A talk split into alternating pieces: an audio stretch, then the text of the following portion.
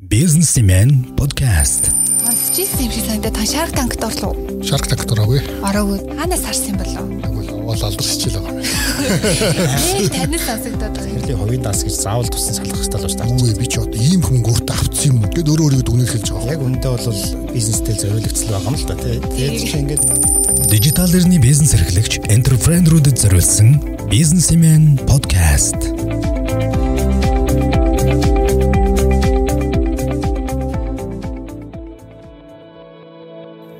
Бэлэн үү манай хоёр? бэлэн байна. За. За сайн байцгаана сонсогчдоо. За бизнес тэнэг подкастын энэ удаагийн дугаар эхэлж байна. А өмнөх подкастууд маань бизнес эрхлэгч удирдлага хүмүүст а бас олноороо хүрээд за санал сэтгэлдлүүд манай бизнес тэнэг подкастт маань ирсээр байгаа. За энэ удаагийн подкастаараа бид аа за бизнесийн байгууллагуудын тулгын 3 чулууны нэг гэж хэлж болохоор санхүүжилт босгох тухай санхүүжилт босгоход жижиг дунд үйлдвэрүүд маань ялангуяа юун дээр анхаарах вэ гэсэн сэдвийн дор ярилцахаар бэлтгэсэн байна. За тэгэхээр энэ сэдвээр ярилцахын тулд бас аа мэдээж нөө энэ салбартаа мэрэгсэн туршлагатай зөвлөгөө өгдөг болон яг тэр давааг даваа гэж хэлж болно шүү дээ. Давааг даван туулж гисэн нэгэн бизнес эрхлэгчийн төлөөллийг урьсан байгаа. За тодруулж хэлэх юм бол санхүүжилтийг имэний зөвлөх мөнх хадрах болон хүүгийн готл компани захирал алтан хуйг нар хүрэлцэн ирээд байна. Сайн бацхан уу? сайн байна уу? Сайн байна уу? Цахана уу? За цаас орсон нэлээд үүдэн байна те. Цас орсон гүйтэн байна. Бүглөө ихтэй. Харин ингээд л одоо ганцхан өдрийн дотор үйл болчих юм байна л да гэж. За эхлээд а, сонсогчдоо компаниудаа танилцуулбал хүүгийн готл компаниас эхлэе. Одоо яг өвөл болсон халтаргаа ихтэй халтардаггүй готл хайгаа яваад шүү дээ. А тий хүүгийн гутал компани бол үндсэндээ яг энэ салбартаа бол өрхийн аж ахуйс өсвөлээд одоо компани төвшин төртлөө бас ингээд баг багаар ахиж явсаар аж ахуйн компани төвшин төрж байгаа юм аж ахуй нэгж байгаа.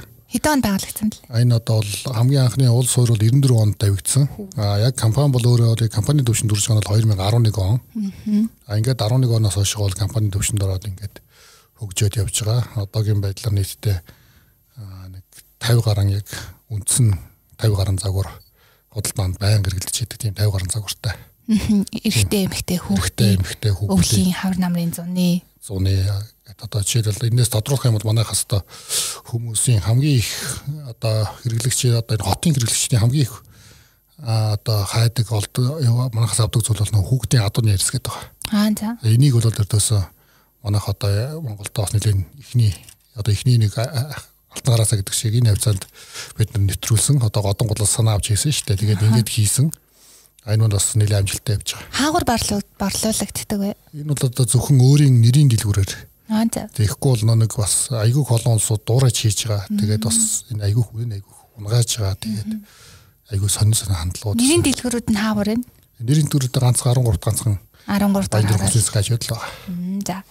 За дараагийн зочин зөвлөх мөнх адрах санхүүжцэг юм нь болон тод системс нарын хамтран үүсгэн байгуулагч бас зөвлөхөөр ажилладаг. Компани тавчхан танилцуулбал нэрнээс нь угаасаа амар ойлгомжтой шиг юм Тэгээ тий. санхүүч цэг юм байна гэхээр ер нь бол ойлгомжтой. Ямар зөвлөгөө өгдөг вэ гэд санхүүч байна. Одоо өсгөн байгууллагуудад нэг 5 6 дахь жилдээ үйл ажиллагаа явуулж байгаа. Бидний гол хийдэг ажил бол жижиг дунд бизнес, жижиг дунд аж ахуйн нэгж үйлдвэр, эдгээрийн санхүү бүртгэлийн оновчтой загварчлал, санхүүгийн тайлан, удирдлагын мэдээлэл хэрхэн бэлтгэх вэ? За мөн гадаад тайлангууд одоо санхүү дотрын байгууллага, мөн жижиг дундад бүгдээрээ харилцдаг банк, тэгээ одоо зээлдэгч. Ингээ гадагшаага гардаг тайлангуудыг бэлтгэж өгнө. За тэгээд эдгээртэйгээ уялдаад санхүүгийн төлөвлөгөө, санхүүгийн төлөвлөгөө маань өөрөө тухайн бизнесийн стратегтэй уялдах байдлаар төлөвлөгдөж. Ингээ юм үндсэн гурван санхүүгийн үйл ажиллагааг зөвлөгөө өгдөг. А ярианыхаа ихэнд хэлсэн санхүүжил татах гээд энэ давааг даван тулжсан бизнесийн төлөөлөл болон энэ тал дээр зөвлөгөө өгдөг компани зөвлөхийг урьсан гээд за тэгэхээр мэдээж та хоёр маань хоорондоо хамтарч ажилладаг ч юм уу те харилцаа үүсгээд эхэлчихсэн байгаа учраас урьсан байгаа. Тийм учраас яаж явж байгаад та хоёрын түүх эхэлчихв энэ талаараа яриач. За ер нь зөвлөх үйлчлэгийн зах зээл хөгжөөд бас их удаагүй байгаа. Тэгээ зөвлөх үйлчлэгийн зах зээл нэг сүүлийн 5 жил илүү идэвхтэй. Мэдээж урт хугацаанд бол байсан л байж таараа. Гэхдээ яг албан ёсны менежментийн зөвлөхүүд тэдгэрийг бүртгэх байгууллага гэдэг ер нь үүсээд хөгжөөд өнгөж ихэнх шатаа явж байгаа. Тэгээ зөвлөхүүд а яадаг үг гэвэл мэдлэг туршлагаа хуваалцах үүднээс ер нь сургалт семинар ихтгэл юмд оролцдог. Тэгээд глобал стратеги удирдлагын хүрээлэн гэдэг институт байдаг. Тэгээд эндээс зохион байгуулдаг сургалтын дээр би санхүүгийн сургалтын ордог. Байж байгаа тэр сургалтын дээр манай харилцагч Алтуу яг захирал оролцогчоор оролцоод тэнд анх танилцж ирсэн. Тэгээд яг нэлээд удаан хугацаанд санал солилцсны үндсэн дээр хамт ажиллагаа эхэлсэн. Алтуугийн захирлын хувьд тэр сургалтын дээр ямар зорилгоор очисон тэгээ мөнх хадрах зөвлөгтэй анх ямар одоо сэтэл шалтгаанаар тэ танилцсан. Миний хувьд бол ерөөсөө бас байгууллага одоо өөрийнхөө нэг үйл ажиллагаа явуулж явах зандаа тий алдаа ингээ алдаж унах зөв буруу явах юм асуудал зөндөө гардаг. Энэ бол яг тэгээ явж итэл одоо юм зөв болгохын төлөө хүн ингээд одоо арга зам хайгаа явж исэн. Тэгвэл энд бол нэг зүйл байгаа нь бол бидний одоо би өөрөө ч гэсэн дүгнж үзээд ерөөсө санхүүгийн одоо асуудал ерөөсө шийдэж чадахгүй байна. Энийх одоо бүртгэл тооцоонд их муу яваад байна гэд тэгээ одоо дээрэс нь одоо стратеги төлөвлөлт гэдэг те одоо энэ зүйлийг одоо илүү хийж сурыг хийч гэдэг юм уу ингээд баах олон сургалтууд ингээд дамнаад яваад байсан юм. Тэгээ явж исэн чинь нэг удаа ингээд бас одоо саяны дээр дурдсан тэр сургалтын дээр хичээл зааж таарсан л да. Тэгээд ерөнхийдөө бол бас ярьж байгаа нь таалагдсан. Тэгээд ер нь бол ингээд нэг амчгүйдэг штэ. За нэг хамтран ажиллах болохоор ч юм шиг санагдаад. Тэгээд тэгэл ерөнхийдөө тэгээ дараа нь санал солилцож эхлээл. Тэгээд ерөнхийдөө бол яг тим юм дундаас л би ер нь бол энэ санхүүхэн зөвлөх үйлчлэгээ бол холбогдчихсан дээ. Зөвлөгөө өгж авалцаад хэдэг хэдийн хугацаа болж байгаа вэ та хоёр? За одоо 91 жил болж байна. Тэгээд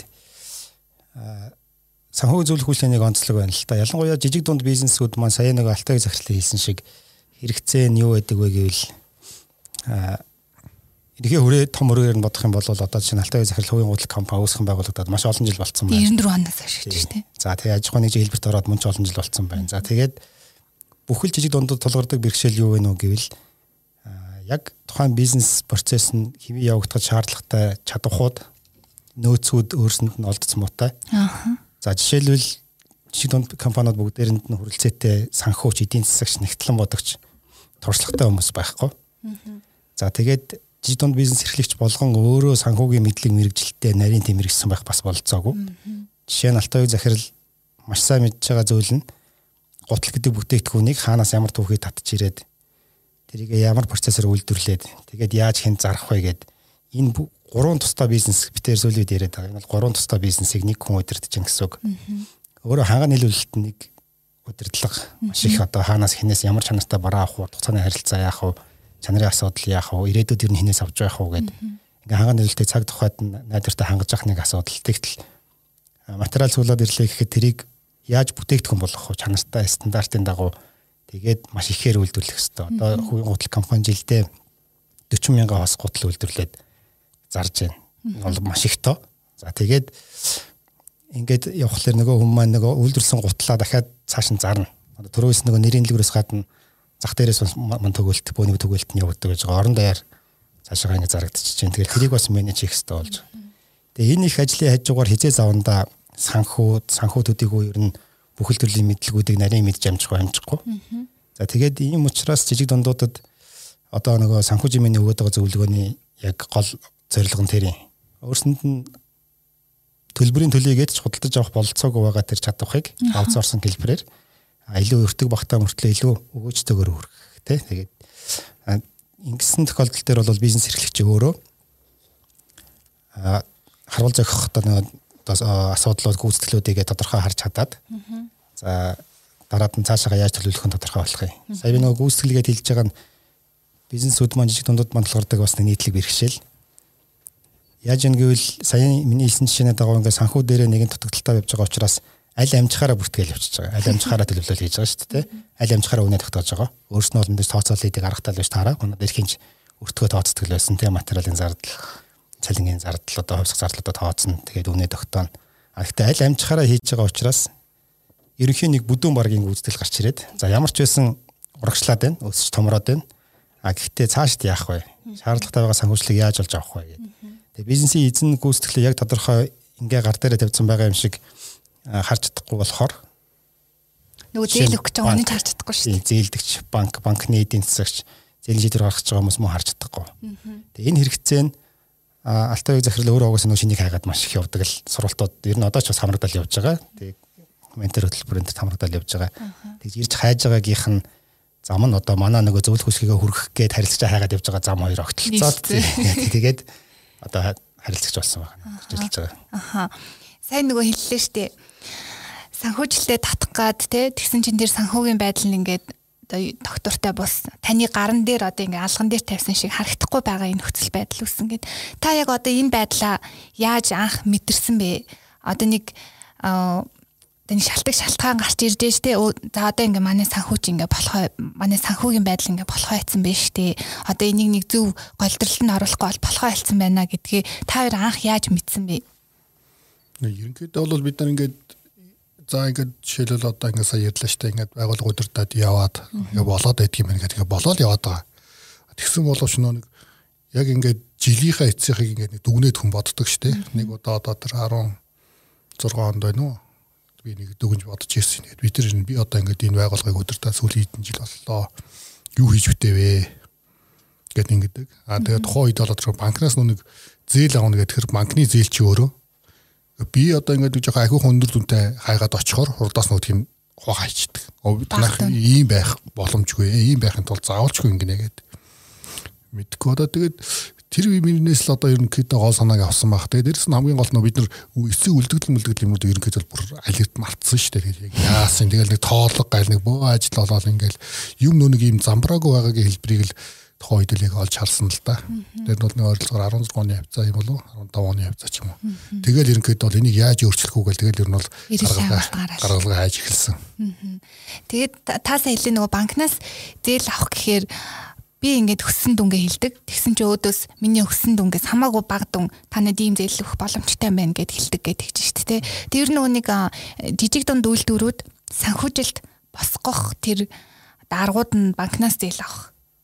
А өшөө одоо нөгөө финтек компаниудаас те зээл авах. Өшөө ямар ямар арга байдیں۔ Тэндээс ерөн хамгийн түгээмэл санхүүжилт татах их усүр нь банк гэж ойлгож болох уу? Тий одоо ер нь угаас нөгөө нэг санхүү банкны систем хөрөнгөний зах зээл хөгжлөмөр байгаа гэж бүгд л ярина. Тэгээд жигтэн бизнесүүдийн санхүүжилт олж авах хамгийн ихний хөлбөр нь угаасаа банкны зээл, эргэлтийн хөрөнгөний хөрөнгө оруулалтын зээл. За одоо мэдээж нөгөө финтек компаниуд үүсгэн байгуулагдаж байна. За тэгээд дээрэс нь ер нь компани яг өнөөдөр ихрөө байгаад байхгүй. Одоо санхүүгийн процесс, санхүү бүртгэл, тайлагнал төлөвлөлтийг шийдэх бол зүгээр зайлшгүй хийх ёстой нэг зүйл гүйцэтгэлийн тодорхой болоод эхлэх юм бол дараад нь бизнес өргөжж явж таараа. За тех үедээ магадгүй өөр өөрөнгө санхүүжилтөд авдаг ч юм уу эсвэл хувцас гаргадаг юм уу эсвэл бонд гаргадаг ч юм уу магадгүй тэр хэмжээ рүү очиод яваад ирж таараа. За тэгээд яг нэг нэг банкны зээл дээр л яригдж байгаа учраас тий одоо би бас урд нь 10 жилийн өмнө банкнд яг жижиг дунд бизнесийн банкны мэрэгчлэтнээс нь ахуулаад жижиг дунд бизнесийн төвийн захирал гээл ер нь одоо бүхэл төрлийн аж ахуйн гэж уул уурхаагаас босд шахав бүх төрлийн аж ахуйн гэж судлаад бидний хийдэг ажил бол харилцагч өмнөөс зээлийнх нь хүсэлтийг судлаад өөрөө зээл авах юм шиг банкны зээлийн хороонд танилцуулна. А банкны зээлийн хороонд танилцуулахдаа энэ харилцагчийн одоо үүсгэсэн бий болсон даваа тал болон сул тал а зээлийн хэрэгцээ энэ зээлийг яагаад авах хэвээр яаж төлж чадах а тэгээ сул талаа яаж эерэг даваа тал болгох гэж байгаа яаж сул талаа арилгах гэж байгаа талаар өөрийнх нь одоо уул үндэстэй төлөвлөсөн төлөвлөгөө. За тэгээ дээрэс нь санхүүгийн гүйцэтгэл нь бүтээгдэхүүн борлуулалт нь юм байна гэдгийг тайлан гаргаж иж банкны зээл ороо шийдвэр гаргадаг. Одоо харьцангуй гайгүй болсон байгаа хэдий ч бас л жижиг дундуудын маа нөгөө санхүү бүртгэл тайлагналын зэгцгүй хэвээрэл байгаа. Намайг банкнд ажилладаг багт чвэ тэнэс хойш зөвлөхөр ажилласнаас хойш чвэр нь одоо манай хувийн гутал компани дээр биш өөр компани жишээ бас дурдж байна. Тэр дээр бол за бараг л нөгөө тортой шуудатай нөгөө баримтууд те дансны хооллогууд гэл ингээл барьцсан л зээл хөөцөлт явж байгаатай яг адилхан. Ингээд зээл хөөцөлдөх юм бол банкны ажилтан тэрийг тайлан болгоог үүслийн ойлгож мэдээд өөрөө ихтэй болчоо зээлийн орондоо итгүүлээ зээл болгоно гэдэг процесс нөгөө гацчихад байгаа юм тэрийг. Тэгээд нөгөө яагаад ингээд санхүү бүртгэл дээрээ тайлан тодорхой биш яваад байгаа ингэсэн төрөөч нөгөө хүний нөөцийн дутагдал.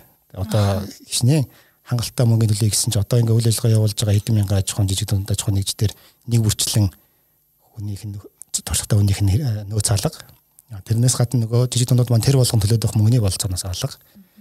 За тэгээд явж явж ер нь жижиг дунд бизнесүүд маань цаашаа урагшлын ахийл гэх юм бол хамгийн ихний ээлжинд лав санхүүгээ зэгцтэй бүртгэдэг хөтэлдэг тайлагнадаг болж таарах юм байна. А энийг ихтэй баг зардлаар хийх хэрэгтэй байна гэдэг. Тэгээ одоо уяг захирлын хөгийн гутал компани манай компани хамтарч ажиллаад ирэн хийсэн гол ажлууд нь бол за эхний ээлжинд явж байгаа процесс дээр нь жишээ нь гутал үйлдвэрлэлд гарч байгаа өртөг тухайн гутлыг хэдэн хэдэн тоош хэмжээгээр үйлдвэрлээд зарах хэвээр хугарлын цэг нь хідэв хамгийн багадаа өдөрт хэдэн гутал үйлдвэрлэж чадчихвэл тэрийг үйлдвэрлэхийн чадахгүй бол болох юм. Тэдгээр шинжилгээнүүдээ хийгээд өртөг шинжилгээгээ хийгээд дээрэс нь нөгөө зорилт ашиг борлуулалтын орлогын төлөвлөгөө юм а тавьж зааж өгөөд ингээд зорилттой болоод ингэж явж байгаад одоо бидний дараа чалхан хийх ёстой ажил юу вэ гэх юм бол санхүүгийн зөвлөх компани байгаад харилцагч байгаад бас болохгүй байгаа дээ. Нөгөө санхүүгийн зөвлөх компани бол газар дээр нь очиод өөрөө гардад суугаад ажлыг хийгээд байхгүй. Зөвлөн. Зөвлөн аутсорсинг. А тэгэхээр дахиад нөгөө нэг аж ахуйн нэгж дээр маань нөгөө чадвар байхгүй хэвээрэл байгаа шүү дээ. Тэгэхээр ямар ч мэрэгжилтийн шаардлагагүйгээр бүртгэл нь хөтлөгдөж идэг одоо мэдээллийн технологийн өндөр хөгжсөн үнэ үед тэр технологийн боломжийг ашиглаад анхан шатны нөгөө бүртгэлийн датанууд нь үйлдвэрлэгдэж идэг тийм шийдлийг хайж хөгжүүлж байгаа. Тэр нь яг манай хөгжүүлж байгаа бүтээгдэхүүн тод системс гэдэг утга гоон гараад нээлттэйгээ явцгаар төлөвлөж байгаа хугацаанд орвол за тэр бол яг миний яриад байгаа дараагийн алхам одоо цаашд бол шинэ хүүгийн гутал компани бүртгэлийг санхүү нэгтгэл мот бүртгэл ямар ч мэрэгжилгүй байсан ч одоо ажиллаж байгаа хүмүүс нь хөтлөөд явж чадхаар тийм интернет платформ үйлэн үйлэн тооцоололтой тиймэрхүү технологийн шийдлийг санал болгож өгч байгаа. Тэрүүгээрээ юу нугалж ийнх юм бол ерөөсөө шууд тэр нөгөө хүний чадварын дутагдлыг хахаас гадна дараад нь нөгөө санхүүжилт авах шаардлагатай тоо мэдээллүүд нь өөрөө цуглах учраас тэрийг химэл оюун ухаан өөрөө боловсруулад ямар тайлан мэдээ хармаар тэрийг гаргаад өгчих учраас тэгээр цуглуулж байгаа шүү дээ. Имхтэй нэмэгцтэй цуглуулад өгөн тэрийг нь платформ өөрөө тайлан болгоод өгөн тэр тайлан хинт ч үзүүлсэн жишээлбэл банкнд аваач үзүүлэхэд хинч ойлгохоор хинч ойлгохоор шийдвэр гаргахад нь хэлбэр байх учраас тэгэхээр тэр нөр нөө зээл санхүүжилт авах боломжийг нэмэгдүүлчихэж байгаа. Businessman podcast. Тэр нөр зээл санхүүжилт авах боломжийг нэмэгдүүлчихэж байгаа. Хүүгийн гутал компанийн хувьд яг одоо санхүүж мэрэгжилтэн байгаа юу те ажиллаж байгаа. Одоохондоо санхүүж мэрэгжилтэд ажиллаж байгаа юм байхгүй.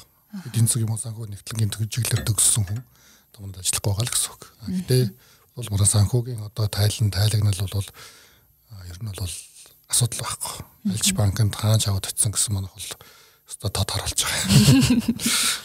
Аха. Тий одоо байгаа хүмүүс маань яг тэр орон тоон дээр нөхөн байна уу гэвэл за ямар ч тооцооны ажилтан бол байна. Бүртгэлийн нэрв бас байна. Гэхдээ тэдгээр хүмүүс заавал нарийн мэрэгжлийн туршлагатай байх албагүй л болчихж байгаа. Тийм зөвлөх компани ажиллаад тодорхой нэг бүртгэлийн мод бол одоохондоо бид нар бол санхүүгийн програмууд Excel загварчлалууд ингээ ашиглаад ямар ч үсэн бараа дата агуулт үйлдвэрлэлийн процесс түгээлт борлуулалт бүтээмж эдгээр үзүүлэлтийн хэмжээд болоод байгаа. За тэгээд тэн дээр мэдээж мэдээж дутагдах юм бол манахаас оролцоод хөтлөөд нөгөө одоо ажилтнуудын дагуулад тэгээ ингэж их өстой загварынхаа асуудлыг гаргах юм бол тэрийн тухай урд нь засаал ингээл урагшлал яваад байгаа юм л да. Аа тэгэхээр нөгөө нэг одоо ямар ч төрлийн санхүүжилт татхад те хамгийн түрүүнд тэр санхүүгийн тайлан маань тод харагдаж харагдах одоо байх хэрэгтэй гэсэн хамгийн түрүүний бэлтгэл ажил гэж ойлгож болох уу? Тий, тэрнийхээ үндэс суурьал тавиад яваад байгаа. Одоо энэ жил 100 бидэд мөн одоо бусад чиглэлийн зөвлөхөдтэй хамтраа хүүгийн гутал компани Алтай зөвлөл бид нар хамтраад стратеги томьёолох төлөвлөх ажлыг хийсэн. Тэрэн дээр бол цаашдаа ирээдүйд компани өшөө өргөжинд хилэн нээлттэй компани болно хавцаа хавцаа гаргадаг болно. За тэрний наан мэдээж санхүү тайлангийн ха одоо нөгөө ил тод төлөөлнийхаа шилэн гэдэг шиг тий. Тэр болох процессоо амжилттай хийж дуусгах чиж тэгээд дараад нь ямар төрлийн санхүүжилтийн хэлбэр анхны хувцас гаргана уу эсвэл тэр бондо гаргана уу эсвэл гадны төслөөс том зээл санхүүжилт авна уу хашаач хөрвж болохоор тийм тайлангуудтай болох ажил нь тэр нэг стратегид том ойлгодоод бэлтгэл нь хангаа явж байгаа. Аа за за. Сая энэ зун хийсэн гэдэг чинь штэ. А тэнгууд хүүгийн гутал компанийн хувьд 1994 оноос хойш өрхийн үйлдвэрээр эхэлсэн. Одоо 2019 он. Тэгэхээр санхүүгийн зэгцгүй байдал гэх юм уу? Нэлээ олон жил үргэлжилсэн юм шиг санагдаж байна те. Тэнгууд одоо ингээ олон жил байжгаад одоо ингээд эмх зэгцэндээ ороод эхэлж байна. Тэгэхэд одоо таны өөрийн тань гаргасан одоо алдаа гэдэг ч юм уу компанийн зүгээс гаргасан. Алдааг та юу гэж харж байна? Одоо энэ санхүүгийн одоо жоох юм уу бүртгэж чадахгүйсэн бодлоо асууднууд энэ энэ бол яг хуу бид нар өөрсдөө одоохондоо бизнесийн чиглэлээр ингээд их муу бэлтгэгдээд нэг нэг үр одоо Монгол даяараа бизнес хийж госод маань мэдлэг боловсрол үнцэндээ бол жоохон дор байгаагийн нэг хэлбэр байхгүй юу. Тэр яг ингээд анханасаа яг бизнес ихэд ингэж ингэж явна санхугаа ингэж тооцоолно гэдэг юм а мэддэг байсан бол юу боллоо гэж тэгэл ингээд замрагуудаад байдаг. Яг нөгөө бүх жижиг дундуудад хамаатай асуулт учраас тий одоо тэр маань тэрүүний миний хэлээд байгаа хизээ заванда санхүүгийн мэрэгжилтэн болж амжих юм угаасаа тий одоо маш яг бизнесийнхаа үндсэн гол хөдөлгөгч хүч болсон тэр ноу хауга мэдж байна. Тэр бизнесийг яаж хийх ёстой. Одоо алтан яг захирал гутлын үйлдвэрлэх талаар надаас бүр хэдэн мянга дахин илүү мэдлэгтэй байгаа. Тэр гутлыг яаж зарах вэ? Түүхийдээ хаанаас татах вэ? Надад тэр аач байхгүй тий. Хэрэв би гутал үйлдвэрлэж эхлэе гэвэл буцаад надаа зөвлөхөөр ажиллах хэмжээний эксперт болцсон байгаа. А тэгээ яг тийм учраас жижиг дундууд маань буруут гарга байхгүй. Одоо зөвхөн санхүү ярилтгүй маркетинг, процесс, одоо хууль, хяны зөвлөлт, хүний нөөцийн удирдлага энэ чинь өөрөө бүгдээрээ дандаа бие даасан юм одоо зөвлөгөөтэй бие даасан бизнесүүд, томоохон бизнесүүд болцсон явж байхад. Тэгэхээр жижиг дундууд маань цаашаа урагшлахад хамгийн хэрэгцээтэй зүйл нь зөвхөн санхүү гэлтгүүгээр бүхэл чиглэлүүдээр нь яг оновчтой нөгөө байхтай чадахуудаа аутсорсинг алиг хийхэд оновч оновчлчих юм бол нөгөө талаас нь нийлүүлэлтүүд нь өөрөө маш ухаалаг мэдээллийн технологийн шийдлүүдийг ашигласан байдлаар ороод ирэх юм бол цаашаа харилцсан аль аль нь хөгжөөд явах болцоотой. Энэ маш тодорхой харагдаж байгаа одоо сая тэр нөгөө бизнесмен дээр яриа сүүлийн дугаар дээр гарсан байсан баха те World Plus Center нөгөө EB. Тий. Тэгээ бас ярьсан байл л шүү дээ бизнесийн түүх дээр дурдж байгаагаар нь бол угаасаа хүнээс хамааралтай бол явахгүй байгаа гэсэн. Тэгээ бүгдээрээ ингээд контент бүтээгч болоод яваад ах юм бол хідэн контент бүтээгч байх бай. Мянгуула байж байгаа хэдэн мянгад үйлчлэх үү? Ингэжсэн сүлд нь өөрснөө агуулх болсон дээр юм ингэж байгаа. Тэгээ байсан гэдэг. Тэгээд одоо тэр тэр загварл бас яг адилхан явж байгаа гэсэн үг. Тэгээ одоо бидний хувьд ч гэсэн санхүү чимэн дээр одоо бид нар зөвлөх эксперт мэрэгжилтэн нийлсэн 5 хүн л байгаа. Бид нар дахиад одоогор бол нэг 40 компанитай яг байнгын гэрэнтэй ажиллаж байна. Аа заримуд нь олон жил болсон учраас гайгүй яваад байгаа болохоос биш бид нар 200 компанид үйлчлэх гэх юм бол 20 л болох хэрэгтэй болчиход. Тэгээ 20 хүн маань хаа нөгөө хизээ бэлдэж дуусах юм. Тэгээ тийм учраас бид нэр тэрний хойноос хөөх биш зүгээр а өөртөөхөө байгаа нөө хав өгöd байгаа юмаа зүгээр платформ болгоод хин ч хамаагүй ашиглаж болно. Өшөө хямдхан байх хэвээр. Одоо манай мөрдөж байгаа тарифаас тий 10 дахин хямдхан байх юм бол зөрүүлээд хэрэглэгч нар маш олоолаа хэрэглээд явчихна. Тэрээсээ гол нь энэ л юм байгаа. Тэгээд нөгөө алтан захирал нь өөрийгөө буруутгаал одоо нөгөө бизнес яаж хийх нөгөө мэдлэггүй тэр нь мэдээж байх нь байгаа. Одоо жишээ нь ингээд нөгөө бүгдээрээ бизнесийн боловсралтай болох хэвээр нарийн мэдхгүй ч гэсэн ойлгож чаддаг байх хэрэгтэй те альва бизнестэй холбоотой бүхэл асуудал байгаа. Тийм учраас сургалтанд хамрагдал явж л таарна. А гэхдээ яг гүйцэтгэлийн хэмжээнд нь бол саяхан хэлсэн шийдлүүдийг оруулаад өгөх юм бол илүү даваа талтай болж байгаа. Аха. Одоо тэгээ нэгэнт одоо ингээд хэдэн жил явцсан байжгаад одоо яг санхүүгийн эмх зэгцэнд нь оруулъя гэх тэнгууд одоо цоошин өөрчлөлт орж ирж байна гэсэн үг шүү дээ тий. Тэнгууд энэ өөрчлөлтийг мэдээж хүн хамгийн түрүүнд за за тийм ээ бүгдээр өөрчлөгдөе гэж хүлийн зөвшөөрөхгүй та өөрөө ч бас нэг өөрчлөлт ингээ шинээр орж ирэнгүүт одоо өөрчлөлт орж ирэнгүүт эсэргүүцдэг ч юм уу те. За энчтэй бүтэхгүй юм болов гэд нэг тэгж батсан л байх. Яг тэр үед одоо яг тэр тусмаа компани удирдлага хүн санхүү санхүү тал дээр өөрчлөлт орж ирэхэд компани удирдлага хүн ямар байх ёстой вэ? Би бас хөтлөгчийн асуултыг өөрөө бас хөтлөгчийг өгөөд тодруулан асуух жишээлбэл нөгөө зөвлөгөө авч эхэлж байхад жишээ нь жижигэн бизнес бүхэнд байдаг нөгөө нэг эзний хувийн одоо өнцөг төрөвч компани хөрөнгөсөн хоёр ингээд нэг болцсон яваад байдаг л да тийм. Орлогоо авдаг гаргадаг зансууд нэг болцсон тэрийг салгах хэрэгтэй болж эхэлж байгаа гэх мэтэр. За тэгэл нөгөө урд нь ашигтай гэдэг үйлдвэрлэлээ зардаг байсан бүтээгдэхүүн нь шинжилгээ хийгээд үтсэн чинь нөгөө өртгөөс доогор үнээр алдагдaltaй зардаг ч юм уу те хурлын зэгс доогор үнээр зардаг үе байсан гэл иймэрхүү хэдүүлээ онцлоод одоо өөрчлөлт яваад байгаа шүү дээ. Тэр үед ер нь ялангуяа тэр нөгөө эзний мөнгө компани мөнгө хоёрыг салгахад хэр зэрэг бэрхшээлтэй тулгарч ирсэн бэ Яг хөө энэ бол юу л дээ ерөөсөө тэр компанид дансаар орж ирж байгаа бүх мөнгө л ерөөсөө виних гэж ойлгож байгаа хүн. Эзэн өөрөө те. Өөрөө. Яг бол одоо тэгүр нэг өгөрлөл одоо тухайн үед байсан үзэл бодол шүү дээ. Одоо бол өөр болчиход байгаа шүү дээ. Гэхдээ тухайн үед л ерөөсөө мөнгө орж ирлээ. А минийх нэг одоо яасан ч болно гэдэг. За тэгээд буруу дөрөв хамаагүй зарна үсттэй хүн чи. Буруу зураг зарчаад ингээд жоохон ийм жоохон бизнес жоохон өөрөө жоохон эвгүй байдалд ороод ирсний дараа хүн бодож эхэлнэ. Аа тэгээд за ерөөсөө санхүүний юм байх хэрэгтэй юм. Өөрийн ч гэсэн бас нэг юмнуудыг өөрөө бас нэг тодорхой хэмжээний те ийм мөнгийг өөртөө зарцуулдаг бай. А үлдсэн энэ хэсгийг бол яхаггүй компани юм гэдэг юм бол компани хараад байх хэрэгтэй байна. Энээс хамаагүй өөрөө ингээд хувьдаа ингээд татаад авах юм бол одоо юу ч өөрөө а энэ компани одоо үйл ажиллагаа нь өөрөө доголдох юм байна гэдэг ойлголцыг бол би бол үндсэндээ авцсан байсан. Яг энэ гадны энэ обсорсон гүйцэтгэх авахаас өмнө. А тэгээд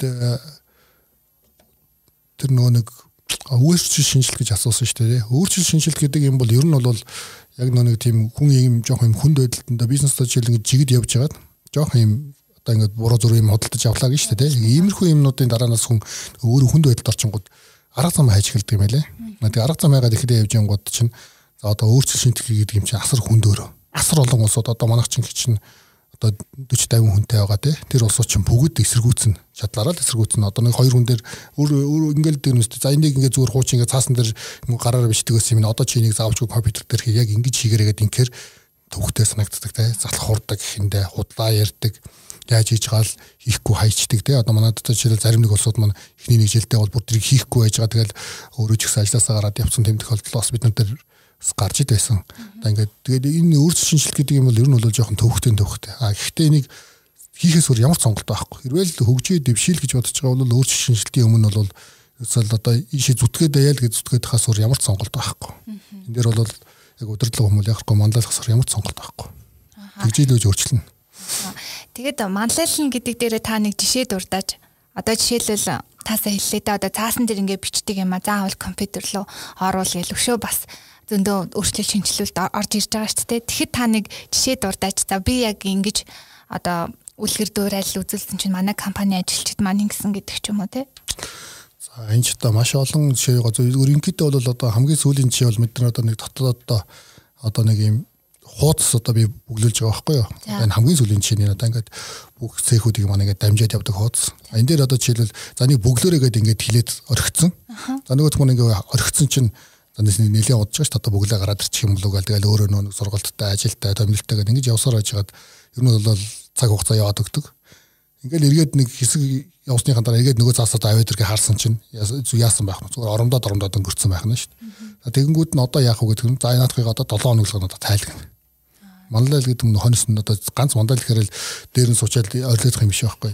Яг юу хийж ийн хийхгүй байна уу? Хийж байгаа бол яг яаж хийж чинь зөв хийж чинь буруу хийж чинь гэдгийг нь дүгнээл тэрийг ахиж өөрөхийг л хэлээд байгаа. Одоо нөгөө нэг санхүүгийн тайлангаа хинч харахад тод болгоцсон гэж таасаа хэллээ дээ тий. Тийм болохын давуу талыг нь санхүүгийн тайлангаа тод болгочоод банкнаас санхүүжил татах татхад таны хүссэн зээлийн дүнг банкнаас өгч чадаж байна уу? Өгсөн үү? За энэ бол сая өнгөрсөн 100 сая би чинь 5 сард нэг зээл авсан санагдаад байна. Тэгэхэд бол ерөөсөө ингээд бид нар ингээд за жижиг дунд гэдэг ингээд хууч яваад очихоор ерөөсөө өөрөө ч гэсэн толгой дотор ерөөсөө бага юм дүнтэйг ингээд бодоод яваад очдөг. Нөгөөдөл маань бидний бичиг саас баха ямиг авдаг. Нөгөө түрүүний хэлдэг нөгөө тор тор шуудаа шуудаа юм маань авдаг.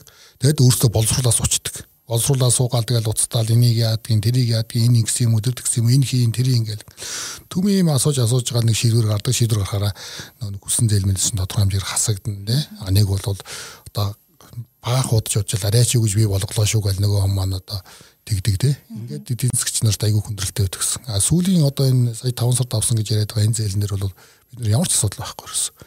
Авчиад өглөө. Харин эсвэргээрээ бүр банкны эдийн засгчид Э, бидний өгсөн тайланг ба одоо банкны эдийн засгч маань өөрөө сайн ойлгоогүй юм шиг лээ. Тэгээ би сүлд нарахгүй зүлхрүүгээр та энэ дүндийг тайлбарлаад өгчихөө гэдэг. Тэгээд тэгэд болоод ерөөсөө би нэмж юм ерөөсөө ерөөсөө өгөөгүй. Яг зөвхөн тайлангаа би явуулсан. А тэн дээр зөвхөн одоо тэр хүн бас одоо өөрийнхөө ойлгох зороос арай өөр өнцгөөс нь харсан байж магадгүй. Гэхдээ манахаас зөвлөх маань тийшээ уцтаад хэлсэн хэлээд ингээд тайлбарлаад тэр чинь уцаар яриад уцаар ял болчихж шүү дээ. Хуучин бол би айгүй олон юм бөөмө цаас бүрдүүлж явж ихэрх гардаг байсан. Одоо бол тийм байх. Тэгээд ерөөсөө хамгийн сүлд нь ийм тод ийм санхүүгийн бүртгэл маань ийм сайн байна гэдэг маань өөрөө эсэргээрээ нөгөө мөнгөө өгж байгаа одоо жишээл банк чи өөрөө ч гэсэн мэдэрсэн мөнгөө зүгээр яг нарийн давал тэр үлдүүлэх бол нэг тийм сонин зүйл биш шүү дээ. Иргэн төлөлтөө ингэж хийж явахдаа эднийх чадахгүй юу? Ямар ашигтай ажиллах вэ гэдгийг гүс таруулж чадж байгаа. А энэ бол ерөөсөө ингээл за ийм мөнгө орох юм байна. Энийг ингэж ингэж өсгөж чадах юм байна. Энийг нь тод харуулж байгаа учраас нөгөөдөл маань ихтгэлтэй гэж байгаа байхгүй юу?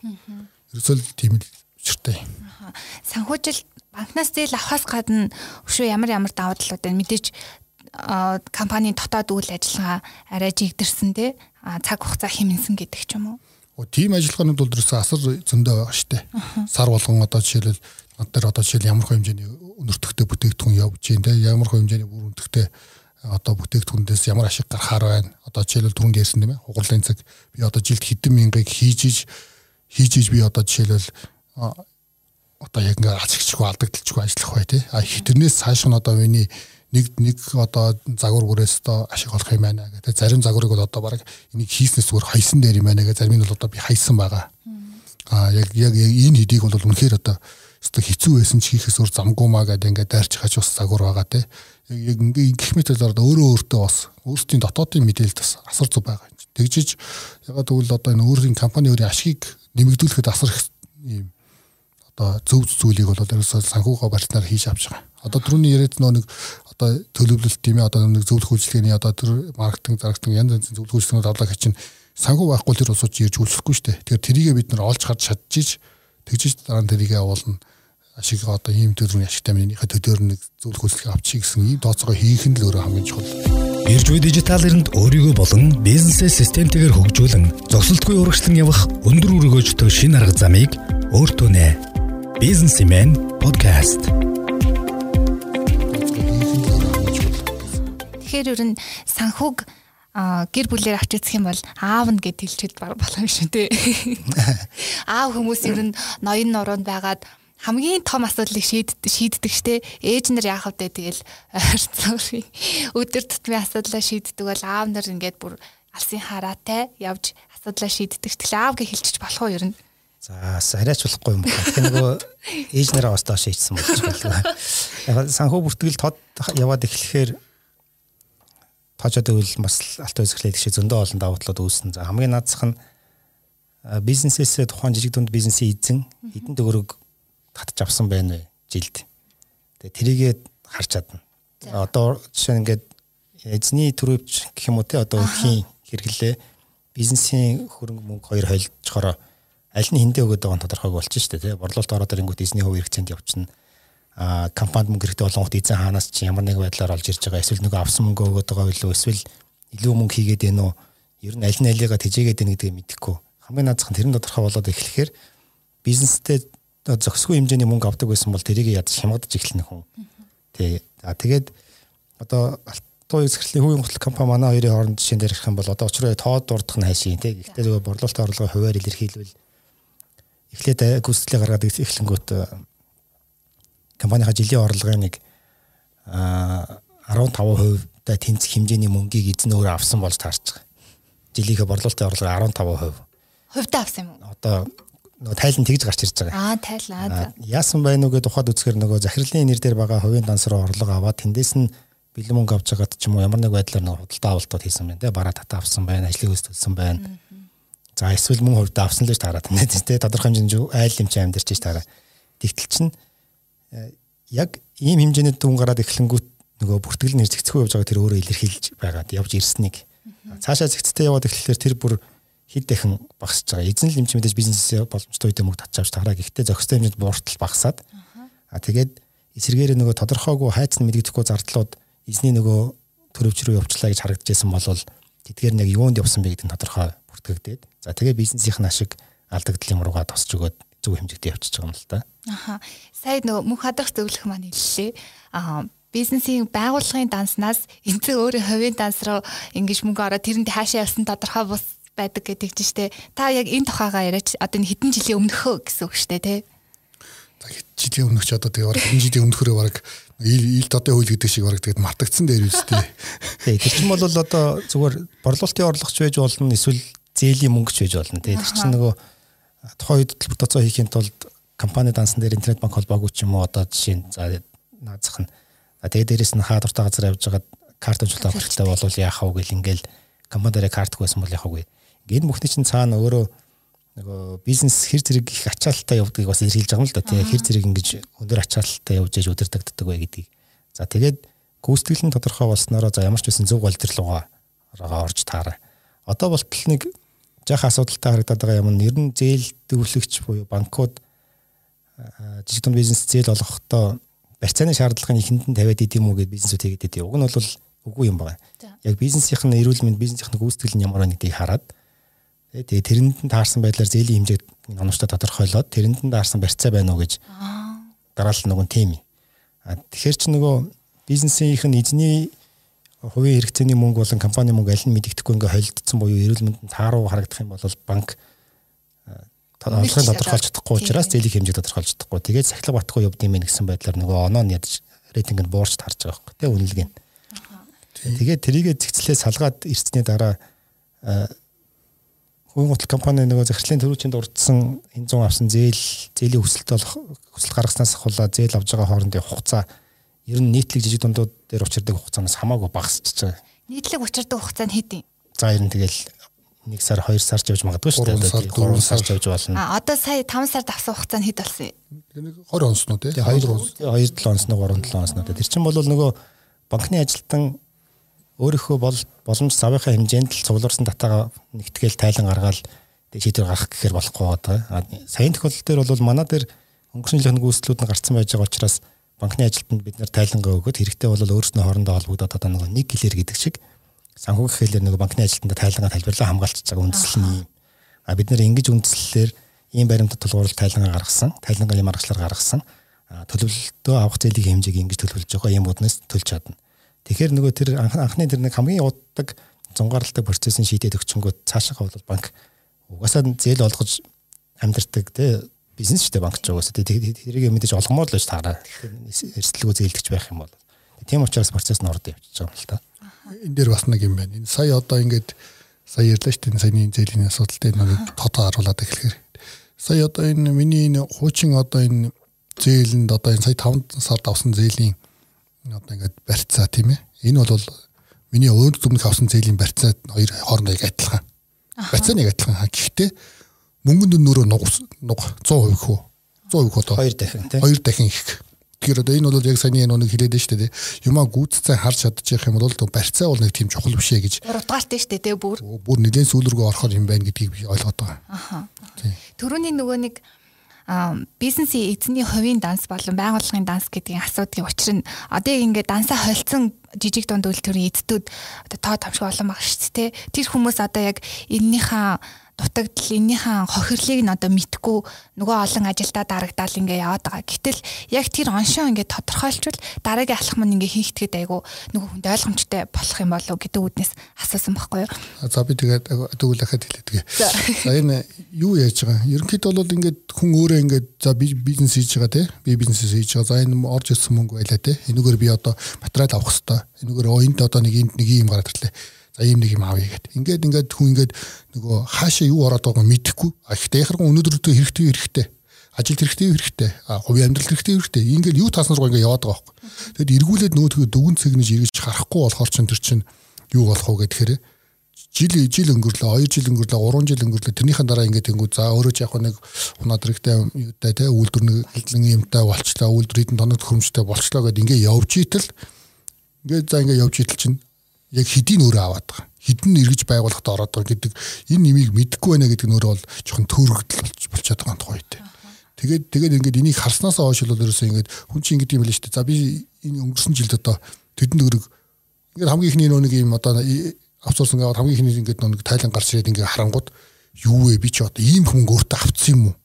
Гэт өөрөө өөрийгөө дүгнэлж хэлж байгаа байхгүй. А тэгээд ингээд жинхэнэ зөвөрөө ингээд бүртгээд эхлэхэр чинь а эн чинь бас арайч тийм биш юм а гэдэг. Тэгээд хүн чинь бас тэгж штэ би ягаад өөр ийм хөнгөөр ирлэх хэвээр юм гэсэн ийм бодолч өртөх үед орж ирж гисэн. Яг үндэ бол бизнестэй зориулагдсан байгаа юм л да тий. Тэгээд чи ингээд а тухайн компанид ажиллаж байгаа ажилчин эсвэл аутсорсинг үйлчлэгийн зөвлөх компани би эсвэл зээл дүү зээл олгож байгаа банкнд эзэн өөрийнхөө ашигасаа юм уу одоо хувиртээд мөнгө урслаасаа гаргаж авсан мөнгөөрөө цаашаа юу хийх нь ерөөсөө хамаагүй байгаа дээ шүү дээ. А тэгтэл чи нөгөө хоёр дансыг нэг болгоо иччихар чи хамаагүй мэдээлэл рүү орох хэрэгтэй болчиход байгаа шүү дээ. Тэгээ тайлыг гаргахын тулд наа зах нь. Тэгээ ажилчинд ч вэ? Хүнд ч ерөөсөө хамаагүй байхгүй тэр мэдээлэл. Хүн өөрөө юундаа зарцуулна. А тэгээд энэ хоёрыг салгах салгах тэр хоёрыг тусад нь бүртгэх. Тэгээ шаардлагатай болоод хувийн назар мөнгө гүйх ёстой бол гүнлүүс тэрэн тайландаа тусаал явуулна за гэхдээ захирлын нэр дээр байгаа компани орлого орж гардаг мөнгө хөдөлгөөн хэрэгэлддэг данс А захирлын хувийн данс гэж заавал тусан салах хэрэгтэй болж дарж байгаа. Захирал хувийнхаа хэрэгцээнд зарцуулах байгаа бол тэр данс руугаа аваа цааш нь хайцсан яасна хамаагүй. А захирлын нэр дээр байгаа мөртлөө бизнест ашигладаг дансаар нь орж гарч байгаа гүйлгээ бол тайланд нь заавал тусах хэрэгтэй болж таарна тийм. Ядч нэг энэ хоёроо салгачих юм бол өөртөө ч амар. Тайлан гаргуулахад амар тийм. Одоо тэгээд а бусад харилцагч нар дээр шүү тийм. Манай хувийн гутал компани дээр биш шүү. Одоо ингээд нөгөө эзэн нь бизнесээс мөнгө татчих авчаад тэгээд за одоо манайхаас зөвлөгөө авъя гэж хурж ирээ. За тэгвэл та одоо ингээд ийм ийм тайлан гаргаж өгөх хэрэгтэй гэдэг ингээд чинь тэр дотор нэг хувийн данс нь явж байгаа шүү дээ. Тийм мөнгө хөөгд үзэхэр чинь тэр дансаас гараад нэг хувийн дансаар орцсон ба шүү дээ. Тэр мөнгө хайч өгөөд авъя гэхэлэр мэдээлэл өгч чадахгүй болчих тохиолдол хүртэл гарч ирсэн. Тэр дотор чинь хүн одоо тэр дансны мэдээлэл дээр байгаа мэдээллийн өгмөргүй бол бид нар бас авахын хэрэггүй мэдээлж байгаа ч юм билүү. Тэгээ ингээд ийм асуудал үүсдэг. Зүгээр хамгийн наазахын шаардлага болчихж байгаа. Тэгээ бизнесээ цаашаа эрүүл явуулахын тулд одоо энэ өөрөө манай бас нэг байр баримталдаг байр суурь тухайн бизнес бол тэр бизнесийн эзний 100% өмчийн компани дээр явагдаж байгаа боловч бизнес гэдэг нь харилцагч нь байж ээж, ажилч нь байж ээж, тэгээд эзэн мөн өөрөө байж ээж энэ гурвын эрх тэгш харилцаан дээр тогтож ээж тэр гурвын одоо эрхийг нь зөрчихгүй шударгах ёстой баримтлагдж ээж бизнес процесс бизнес нь өөрөө бие даасан субъект руу цаашаа явна. А саяын 3 дээр яг тэнцвэртэй тул тулж ээж бизнес доктортой явна. Тэрнээс биш эзэн энэ миний хэмжин гэж илүү мөнгө татаад эсвэл ажилт нь надад илүү цалин өгөх ёстой гэж илүү их цалин нэхэд эсвэл харилцагч нь энэ бизнес надад хямдрал үзүүлэх шаардлагатай гэд тулгаад илүү их давуу эрх ашиглаад бизнес доглуулах хэмжээнд энэ шаардлага нь хүрээд эхлэх юм бол бизнес өөрөө цааш явахгүй болчихж байгаа. Хамгийн энгийн зарчмал ерөөсөө энэ. Тэгээ саяын гурвынхаа эрх шиг тэнцүү хангаад ирэх нь энэ өөрөө цаашаа нөө засаглалтай холбоотой явчихсан юм л да компани. Компани хэдий таны өмч мөн боловч компани чинь нөгөөдүүлтэйгээ хамтраад болсон субъект. Зөвхөн эзэн ажилтан харилцагч биш дахиад одоо зээлдэгч те хамтран ажилладаг бус байгууллага нийлүүлэгч нар хөрөнгө оруулагч ингээд ийм холбоотой талуудынх нь бүгдийнх нь эрх ашигыг тусгасан нэг ийм субъектив байж байгаа учраас тэр өөрөө хамгийн эрх эрх ашигын номер 1 тэр бизнес өөрөө. Ингээ харчих юм бол эзэн өссөн өсөөг нөгөө бизнесээс өөрийнхөө хоёр хэсэг тусгаарлан бизнесээ татж авах хэмжээнд мөнгө аваад байхгүй болно. За хэн л бизнесээ унгах гэж бодох вэ угаасаа тий. Ажилтан ч гэсэн мөн адилхан илүү их цалин хангамж нэхэд байхгүй тий. Одоо ёс зүйтэй зөв компанийнхаа нөгөө одоо эрхэм зорилго алсын арга юмд нийцээд ингээ ажилтдаг хүн болно. За харилцагч нар мэдээж үргэлжлэх хямдралыг хүсч таараа. А гэхдээ эзэн нэгэн тухайн харилцагчид хямдарч чадах хамгийн доод хямдралын хувь мэдж байгаа бол тэрнээс доош алдагдaltaй байх гэдэг л уучлаарай тэгсэнд оролдог бол хамт ажиллагаа болио гэхдээ л хурц хурц таарна шүү дээ. Тийм учраас харилцагч хэрвээ доктортой ханган нийлэгчтэй баймар байх юм бол өөрөө бас хямдралыг айхтар талхаад байхгүйгээр чадах хэмжээнийхээ бололцооны хоёроор худалдаа авалтаа хийгээд угаасаа энэ бизнес модель бизнес загварч нь ашигын төлөө шүү дээ. Ашиг олж иж урт хугацаанд доктортой байна. Цөм ашиг багш шаардлага байхгүй. Гэхдээ л ашигтай байх хэрэгтэй. А дараалал хэдэн жил алдагдaltaй байгаад байвал бизнес байхгүй болчихно. Тэгээ байхгүй болчих юмны төлөө одоо бүгдээрээ махаж чахаар болсон дээр бол дарна бүр.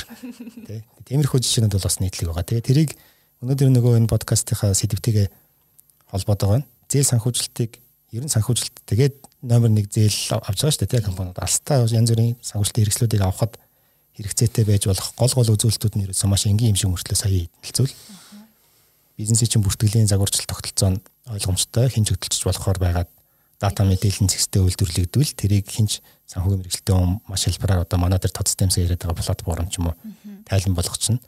За тэгээд ингээд энэ дижитал технологийн одоо энэ шийдэл мэдээллийн технологийн ирээ үетэй энийг ашиглаж шийдсэн байж хахад хоёрдугаарт нь бол компани дээр засаглалын асуудал. Эзний болон одоо ажилчдын эрх ашиг холбоодлуудын эрх ашиг яаж хангагдсан бэ гэдэг засаглалын асуудал. Засаглал нь зөв хангагдсан байвал банк дахиад нөгөө зээлдэгчээ бас эрүүл зөв бизнес байна гэж харж эхэлнэ. Тэ одоо найдвартай зээлдэгч мөн байх нь хариуцлагатай юм байна. Энд чинь хариуцлага ойлгоцсон ухамсарлсан хүн байна. Тэ хариуцлагатай учраас хариуцлагатай төлөвлөж ийж таараа тэ зүгээр л зээл авахын төлөө биш бизнесийн хөгжүүлэх төлөө зээл авах гэж байна тодорхой болно.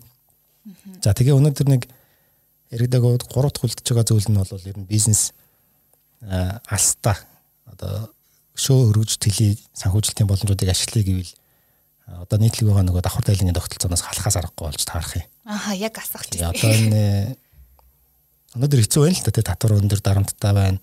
Бүгд нөөдлөгч биш учраас нэгэн төлчгөр хохирчоод байна. За тэгээ дээрэс нь нөгөө ажилчдынхаа цалин тань холбоотой нийгмийн даатгалын шинжилгээ маш ихээр төлж байна. Он гараад нэмэгдэн нөгөөх нь тий. Тий. За тэгээ яг хуу бас яг болж байгаа юм бас байна. Жигтүнд аж ахуйн нэгжийн татварыг ашигт дээр нэг хөв болгохоор бас мөрдөх гэж байна тий. Хааштай л одоо энэ бизнес орчинд ажиллаж байгаа. Яг тандаа энэгээрээ байгаад байхгүй. Одоо 5 3 жилийн дараа их шал өөр болсон байж таараа. За тэгээд алста компани одоо жишээ нь муу нэртэй жижиг дунд бизнесийн нөгөө нэг жидүү гэл нэг баах ярьлаа шүү дээ. Жидүү зээлд хамрагддаг шиг жидүү шиг жишээ нь тийм төслийн хөнгөлөлтөд янз бүрийн зээл орж ирэх юм бол энэ манай татварын тайлан энэ манай бод тайлан юм байгаа мó би хамт зээл хамрагдахсан гэж өгөхгүй шүү дээ. Тий. Энд чинь ингээд наацхан хариуцлага болоод эхэлнэ. Тэ шаардлага бол танах нэг л тайлантай бай, нийгмийн хариуцлагатай бай. Танаа татвар төгж байгаа тайлан дээр чинь үндэслээ танаа зээл чинь шийднэ гэдэг. Энэ хоёрын хооронд тэнгэр газар шиг халгаа ялгаатай байх юм бол бас бизнес эрхлэж өөрөө хохирч чинь. Жигтэн бизнес өөрөө хохирно.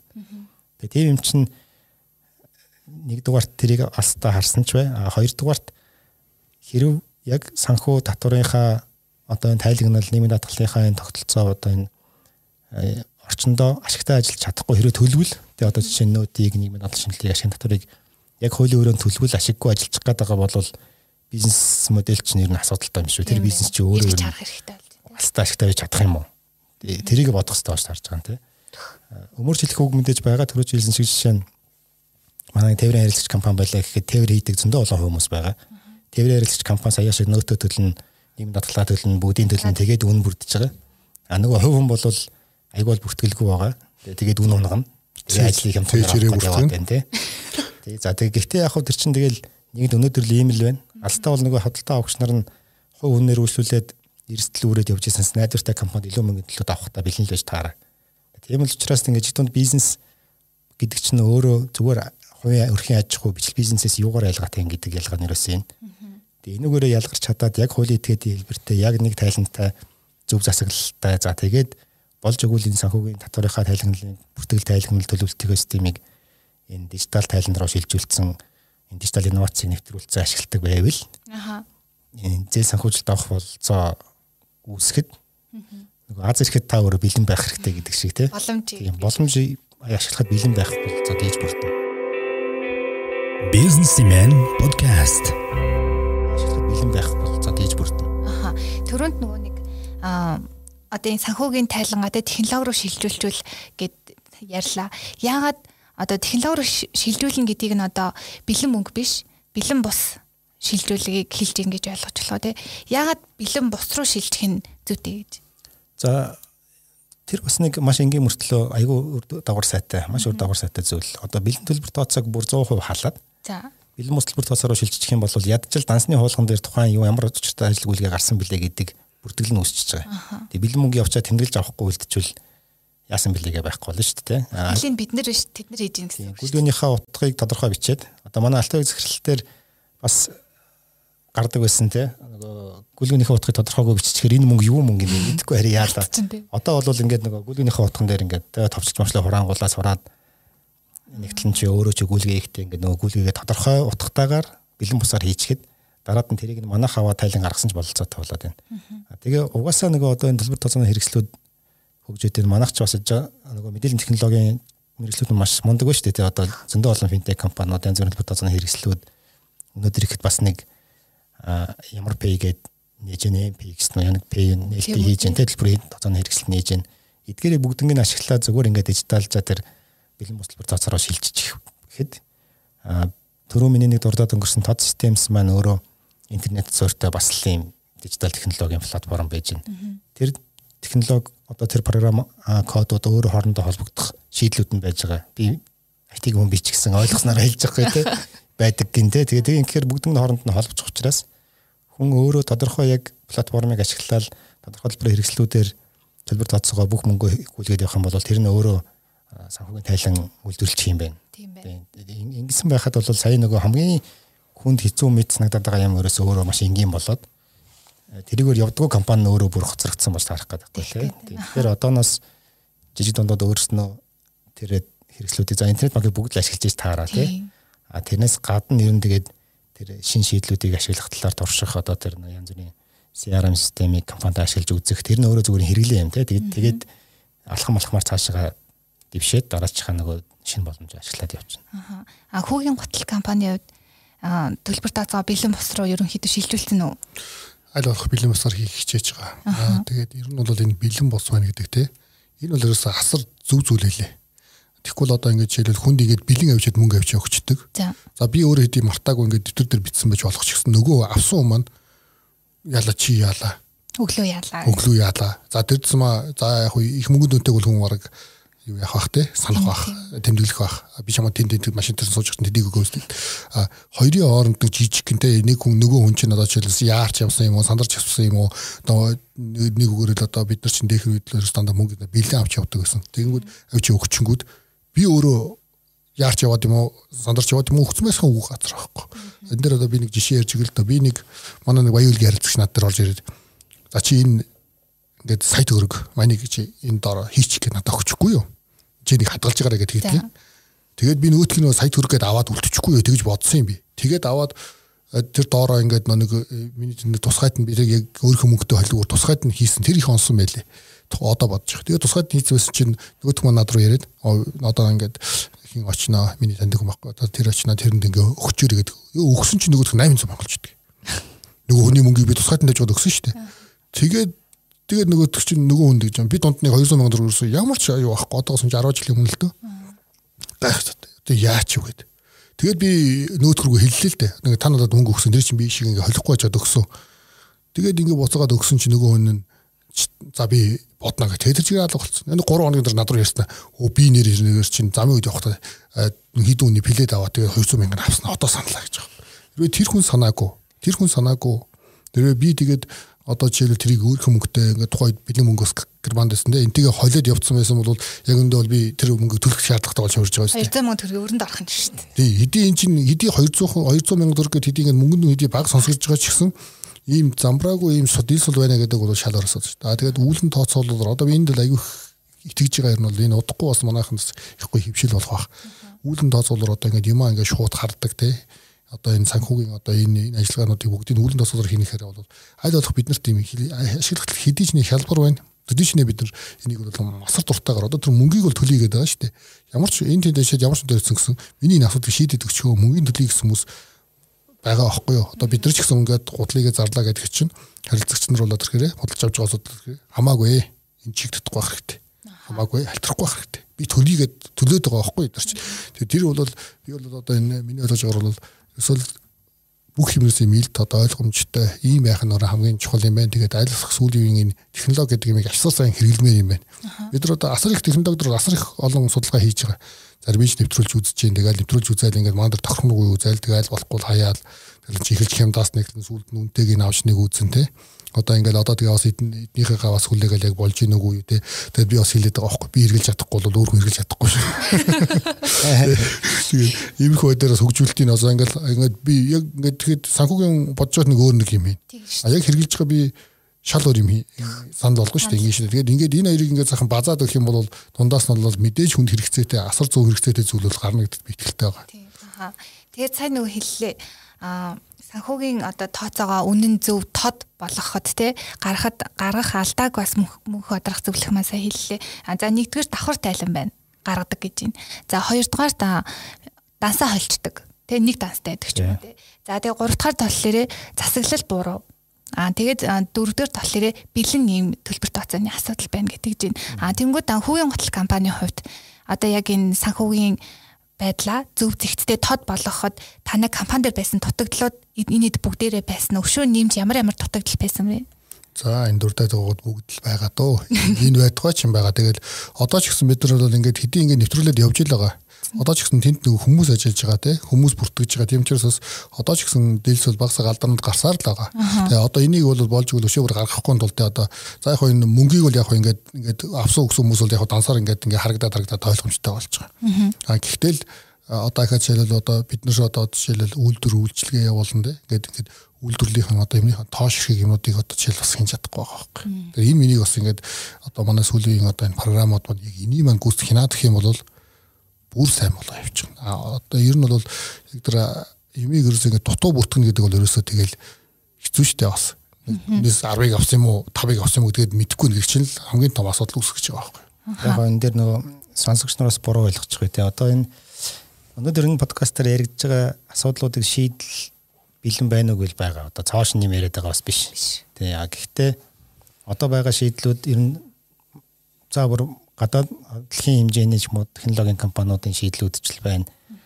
Монголын мундаг мундаг IT компаниудын шийдлүүд ч байна. Гэхдээ нөгөө одоо ажиллаж байгаа санхүүгийн програмууд ERP систем нэлээд өртөг өндөртэй тусгаар байгаа. Одоо нөгөө жижиг бизнесүүдэд маань дийлэхэд нэлээд хүндрэлтэй байдлаар байна уу гэвэл байгаа. Тэгээд тухайн бизнес болгон ч өөрөө онцлогтой готлын үйлдвэр хажууд нь дахиад хувцсны үйлдвэр одоо хүнсний үйлдвэр те ингээ хүнс дотроо ингээ салбарлаад ямар бизнес хаанаас ямар материал татаад хэн юу технологиор үйлдвэрлээд хаана хэнд яаж зардаг вэ? Энэ бүгдийг бизнес бүртэн тухайлан хийгээд байх юм бол нөгөө ERP санхүүгийн одоогийн байгаа шийдлүүд маань тухай бүрдэн л хөгжүүлж шаардлагатай болох гэдэг байхгүй тий. Тэгээд ингэхээр жишээ нь жилийн хэдэн саяар хэдэн 10 сая төгрөгөөр ч юм уу яригдах хэмжээний шийдэл байвал худалдаж авах чадвартай жижиг бизнес хаана байх вэ? Тэгээд тэрэнд нь таарсан тэр нөгөө миний дуртад байгаа тод системс тэр нь тэр одоо жишээ нь нөхцөл байдалд нь нийцсэн худалдаах чадварт нь нийцтэй.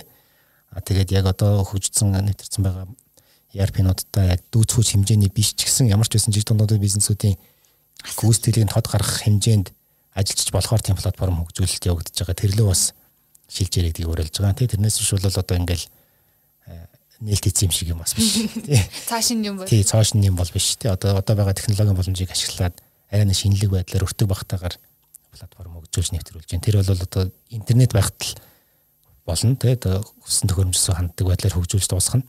Аа одоо нийтлэг явж байгаа тохиолдол дээр бол ямар нэг байдлаар таны ноутбук компьютер дээр бааз суун програм суулган тэр програмыг та ашиглаж чаддаг байх хэвээр аа хэрэглэгч нь өөрөө санхүүгийн мэдлэгтэй татварын мэдлэгтэй тодорхой хэмжээний мэдлэгтэй тий ингэж хөтөлч нөгөө юм явах гээд байдаг. А тэгтэл чинь сайн нөгөө алтыг захирал хэлж штэ би хөдөлж чадахгүй бол хинч хөдөлж чадахгүй. Алтыг захирал хөдөлж чадах хэмжээнд тэр нөгөө платформ маань өөрөө зохион байгуулагдсан байх ёстой. Энийгээр нь ялгаатай. Тэгээ тэрийг илүү их нөгөө онцолж тэр дижитал инновац тэгээ одоо энэ процессыг автоматжуулалт гэсэн юм холбож яриад байгаа. 90 онд ашиглалтанд орно тий. 90 онд ямар ч байсан төрүүд нь төрөлн тэгээд цааш нь улам хөгжүүлж таарна. Байжуулна тий цаашаа. Аха. За тэгээд түрүүний нөгөө нэг алдаа дутагдлуудаас одоо яг энэ зөвлөх үйлчлэгээ аваад санхүүгийн тайлангаа тод болгох болгож одоо ингээ процесс нь явагдаж штэ тий. Та дөнгөж түрүүний алдаа дутагдлуудаас одоо аль аль нь засарсан байгаа вэ? За түрүүний алдаа дутагдлууд чинь нөгөө юу байсан штэ тий. Давхар тайлан. За давхар тайлан давхар тайлангийн асуудал бол ерөнхийдөө бол ингээл нэг чигээ яваалах. Наа чи ингээд нэг чи ингээд нэг чинь болгоод ингээд нэг чи өөрөө бас асар удаа ажиллаж байгаа байхгүй. Өдөр хүүхаагээ шаа хийж хийх юм биш. Тэр ингээд шийгээл яваад байгаа надад чинь. Энэ бол ингээд хийгээл яваад байгаа. Одоо тэр өшөөс нөгөөх нь нэг эзэн мөнгө нэг данстай тийм нэг данстай байдаг. Тэгээ энэ энэ асуудыг ч гэсэн бид бас ингээл одоо ингээд зэгцлэл ингээл хараад одоо ингээд нэг тулгаж үзээл хараад за би эдийг авсан юм уу? Яг авсан юм уу? Энэ яг яг үнэхээр надад авсан юм уу? Нөгөө тодорхойгүй модрохойгүй өөрөө одоо гүйлгээ мүлгээ гүйцэд үнэн зөв шивэхгүй бол тэрсэн тэгэл одоо өөр барих хүн байхгүй чинь над руу л орж ирж шүү дээ. Тэгээд гих гих мэтүүдээр ингээд айгүй их юм юмнууд засагдсан засагдаал байгаа. Ерөөсөө ер нь бол хуучин байсны гажууд бол үнэхээр төсөөр болсон. Маш их хэрүүл төвшөнд хүрсэн. Одоо дөрөвний нэг жишээ хэлсэн ш нь нөгөө банкны жишээ те. Тэгээд асар сайн болсон. Гисэн хэдий боловч одоо энийхээ дөрвөлсөд хийгдчихэл таараа. Өхөөд өнөөдөр хэдий ингээд чимээг байгаа ч гэсэн ахаад ийм нэг өөр бас одоо асуудлууд идэрч гарчхийг үүх газаргүй байхгүй. Энд яг нөгөө үйлдвэрлэл явагдана. Асар их зүйл наашаа цаашаа хөдлөн. Тэгэхээр энэ үдийг л одоо ахин цаашаагаал үргэлжлүүлжил одоо хийхэд их өөр ямар ч сонголт байхгүй болчиход байгаа. Одоо ингэ санхүүгээ тод болгосны дараа за хамгийн том давуу тал бол банкнаас зээл авахд бол асуудалгүй хүссэн хэмжээний зээлийг танд өгч гинэ бүр 20 хоногт. За өшөө ямар ямар давуу талууд байна. Миний бодлоор одоо хүний нөөцийн нөгөө доктортой байдлаа хангахадаас нөлөөлөх юм болов.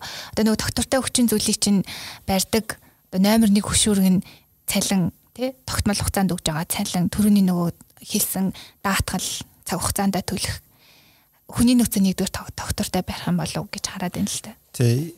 Яг бизнес бүр дээр урт хугацаанд ашигтай доктортой ашигтай ажиллах урт хугацаанд доктортой өсөнт хэлэх гэсэн нэг юм зарчим байна. Одоо хэрэгцээ байна.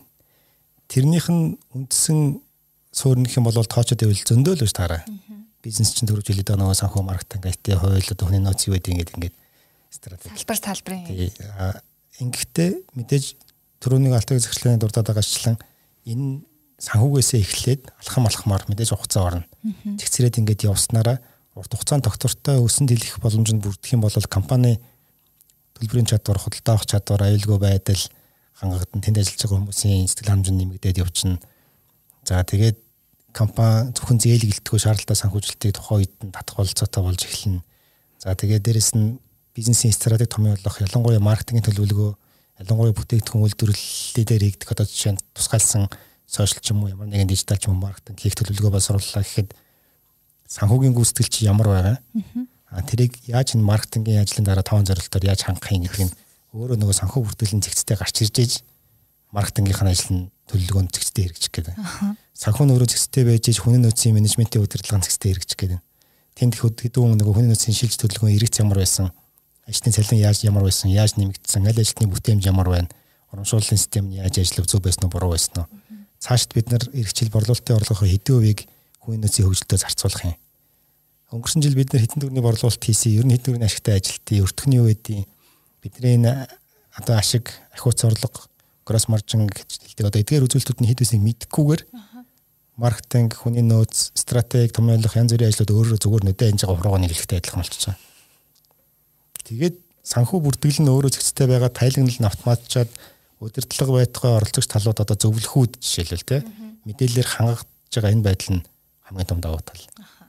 Тэгээд дөрөв хэс нөгөө энэ жил стратеги томьёолсон зөвлөх үйлчлэгийн төсөл дээр бол бид нар санхүү болон стратеги бариад тэгээд дээрээс нь бизнес лимч маркетингийн хувийн нөөцийн асуудлууд яригдаж байгаа юм тийм. Тэгэхэд бид ажиллаад тайлангаа гаргаад нөгөө чиглэсэн зөвлөхүүдэд мэдээлэлээр хангаад өгөхөөр тэрэн дээр тулгуурласан нөгөө томьёоллууд нь оновчтой болж ирнэ. За тэгээд одоо олж исэн олж ирсэн ашиг маань зохистой мó бидний ашиглаж байгаа нийт хөрөнгөдөө зохистой мó бид нар тэрбум төгрөг ашиглаад байгаа бол 200 сая төгрөгийн ашигтай байхгүй болохгүй юм шүү. Тэрбум төгрөг ядчил 20% ашиг хүлээх юм шүү гэх те энүүгээрээ босго тавиад өгөн. За тэгээд хангалтгүй бол бид нар тэгвэл яаж 3 тэрбум төгрөгийн борлуулалттай болох юм. Тэгэх юм бол бүтээгдэхүүн үйлдвэрлэлээ хэд дахин нэмэгдүүлэх юм, аль гутлаа үйлдвэрлэх юм.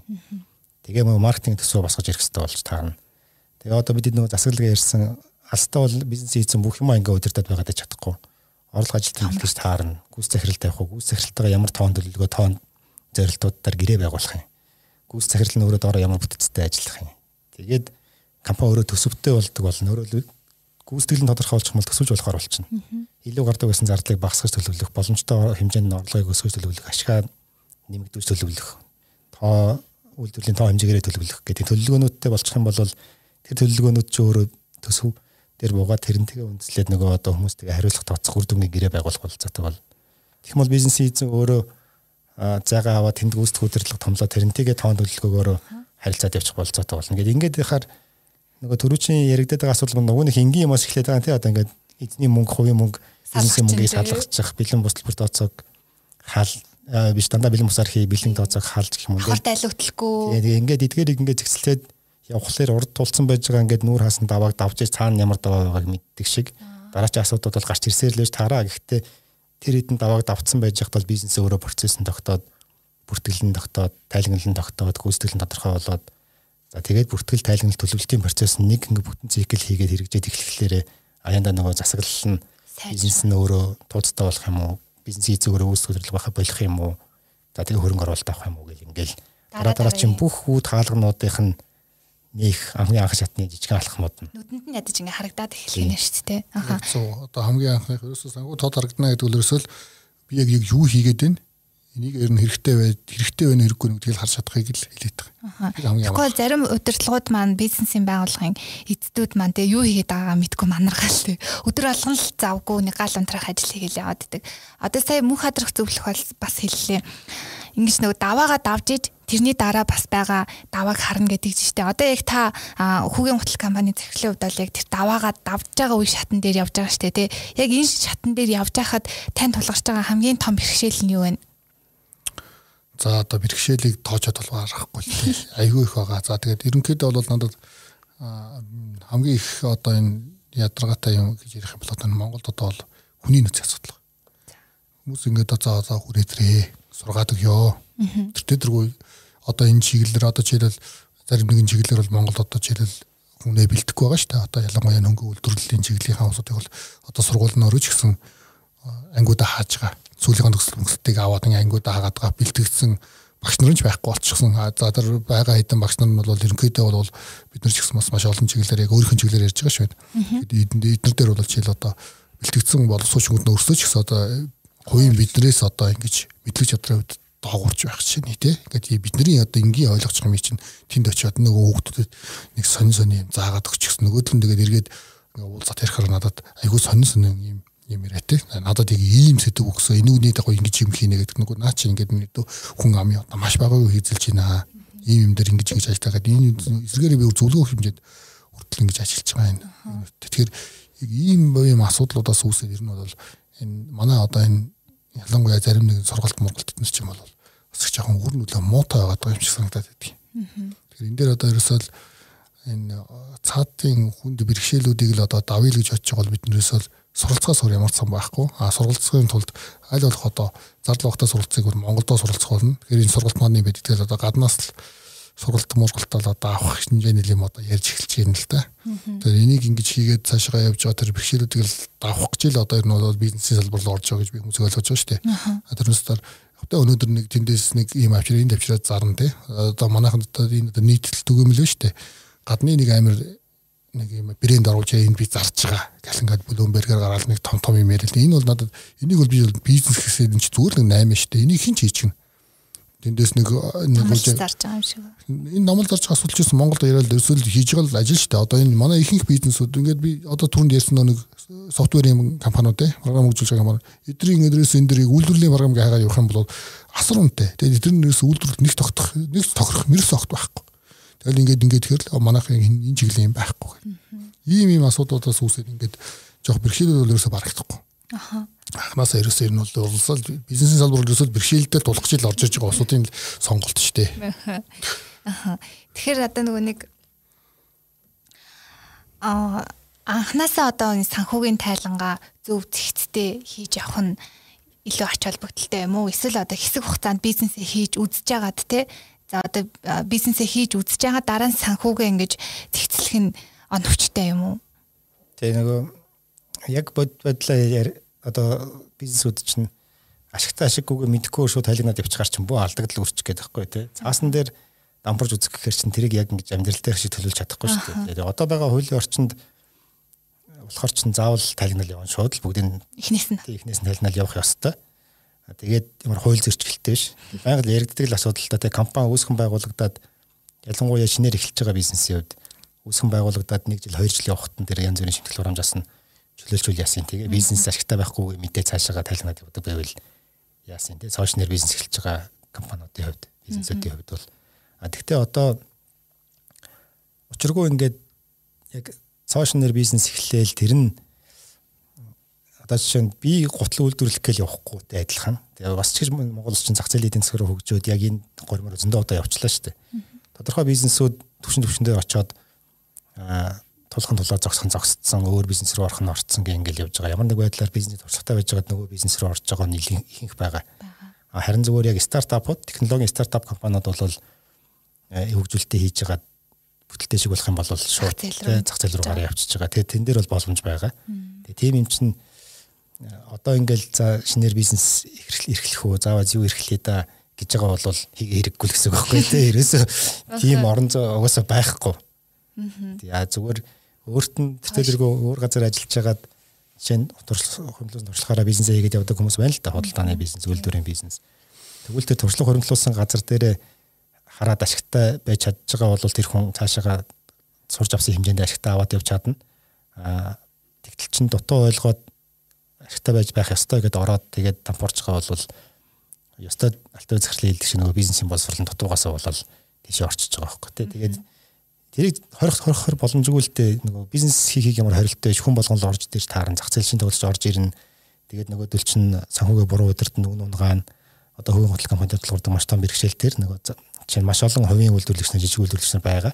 Тэд нар чинь нөгөө ямар өртөг зардал гарсан ямар шимтгэл хураамжлах ёстойгоо мэдэхгүйгээр зүгээр үнэ тогтоож зархал ёстой Тэгээ зээл аваад чамаагүй юм үлдүүлэх хэвээр зарах хэвээр өнөө тогтоогоол ингээл өн унгаал яваад байгаа байхгүй. Тэгж яагаад тийч үлдсэн үлдэн нөгөөдөл маань тийч чадахгүй бол тэгэл байхгүй бол бол дараа тэр нөгөө шинээр орж үзэх а шинээр орж ирэх тэр урсгалууд нь байхгүй болон болтлоо үргэлжсээр л биш таарна. Тэгээд яг тэр тэрэнд зориулаад тэр хууль тогтоомж дээр өөрчлөлт оруулах гэж байхгүй хэл та.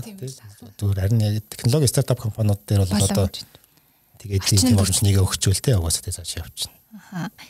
За гурлаагийн ярьж байгаа сэдв одоо ганцхан цагт багтна гэвэл бас утгагүй те өшөө ингээд яригдаагүй сэдвүүд зөндөө үлдсэн бах. Тэгээ дараа нь мэдээж аа подкаст сонсон сонсогчд маань асуух асуулт гарсан бах. За тэгвэл манай мөнх хадрах зөвлөх хариулахад бэлэн тийм ээ. За мөн алтан уяг захирал манаас яг энэ одоо челленжид ороод явж байгаа хүн юм чинь одоо туршлага хуваалцахад бас бэлэн бэлэн бэлэн. Бид одоо ингээд чөлөөтэй ингээд хандаад те одоо би ингээд ингэх гэсэн юм аа гэд ингээд тодорхой хэмжээгээр бас хэрвээ асуух юм бол бид бас өөрийнхөө мэдлэгийн хэмжээнд бол хариулахад бэлэн байдаг. Ер нь бол би энийг бол ганц миний шүүцэл бодлооч ер нь бол энэ бизнес хийж байгаа улсууд ялангуяа энэ удирдлагын шатны захирлуудын ер нь бол яг өөрсдөө хоёрын хийж байгаа захирлуудын хувьд бол ер нь бол яг ийм үзэл бодолтой байдгийм болов гэдээ маш олон хүнтэй уулзсан дараа ингэж ойлгосон. Ер нь бол за ингэ гэдэг юм уу гэдэг юм уу гэдэг бид нар хоорондоо бол зовлонгоо овалцдаг.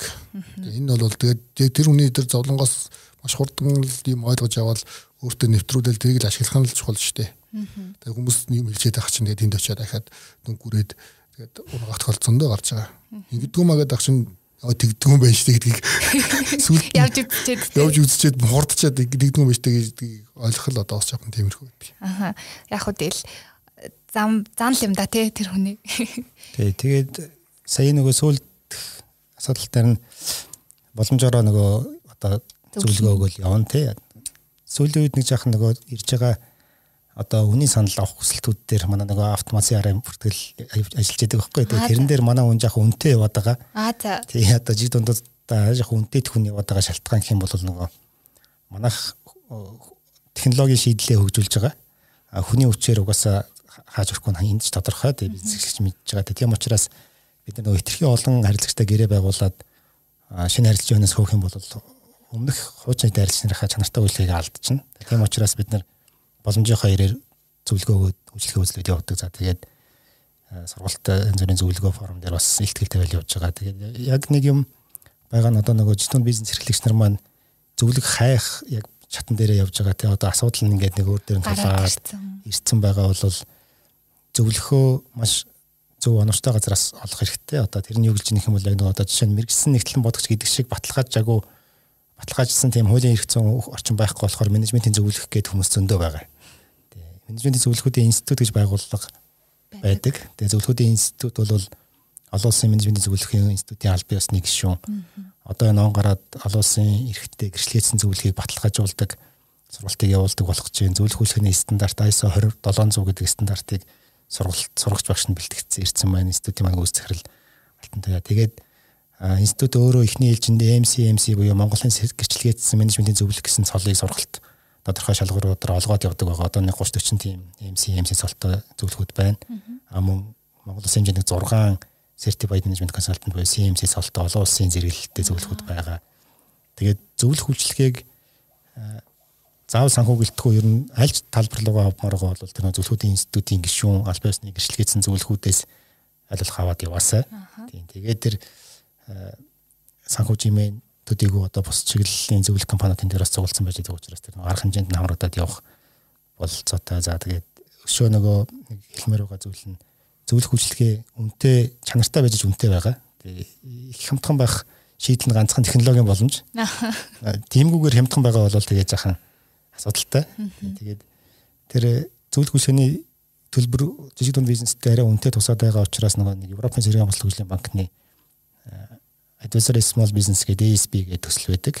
EBRD банк дээр тэр төсөл бол жижиг дунд бизнесүүд зөвлөх үйлчлэгээ хөдөлж авахтаа төлж байгаа зардлын 50% буцалтгүйгээр санхүүжүүлэхтийн төсөл байдаг. А гэхдээ бол мэдээж зөвлөх үйлчлэгийн төслөө амжилттай хэрэгжүүлснийхэн дараа 50% буцалтгүйгээр хаадаг ийм төсөл байгаа. Тиймэрхүү төсөл боломжуудыг бас давхараа бизнес дээр асуудлаад олоод санхүүжлийнхаа санхүүжлэгч олоод зардлага 50%-ийг хуваалцах боломжоо хайж олоод зөв зөвлөхөө олоод тэгээд э, бизнесийнхаа одоо өөрийнх нь хувьд за би маркетингийн зөвлөгөө авах хэрэгтэй гэж бодож итэл нөгөөх нь хүний нөөцийн зөвлөгөө байх вэ. Тэгээ онцлогоо өөрөө өөртөө хийж болохгүй.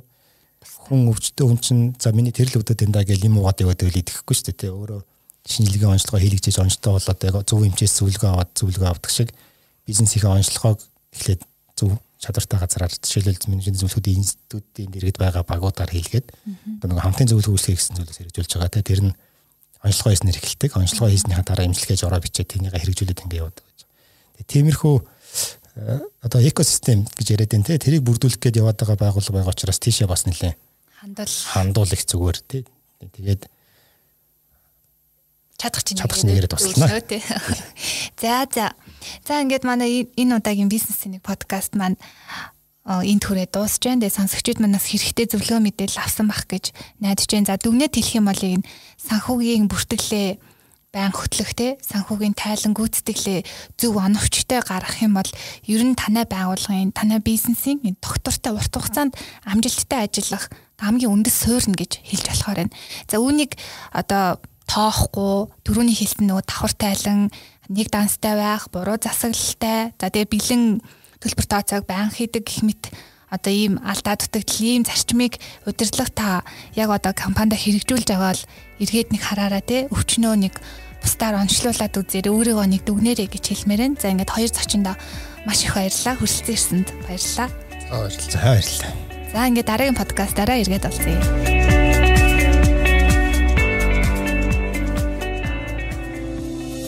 Ирж буй дижитал эринд өөрийгөө болон бизнесээ системтэйгээр хөгжүүлэн зогсолтгүй урагшлан явах өндөр өргөөжтэй шин арга замыг өөртөө нэ. Бизнесмен подкаст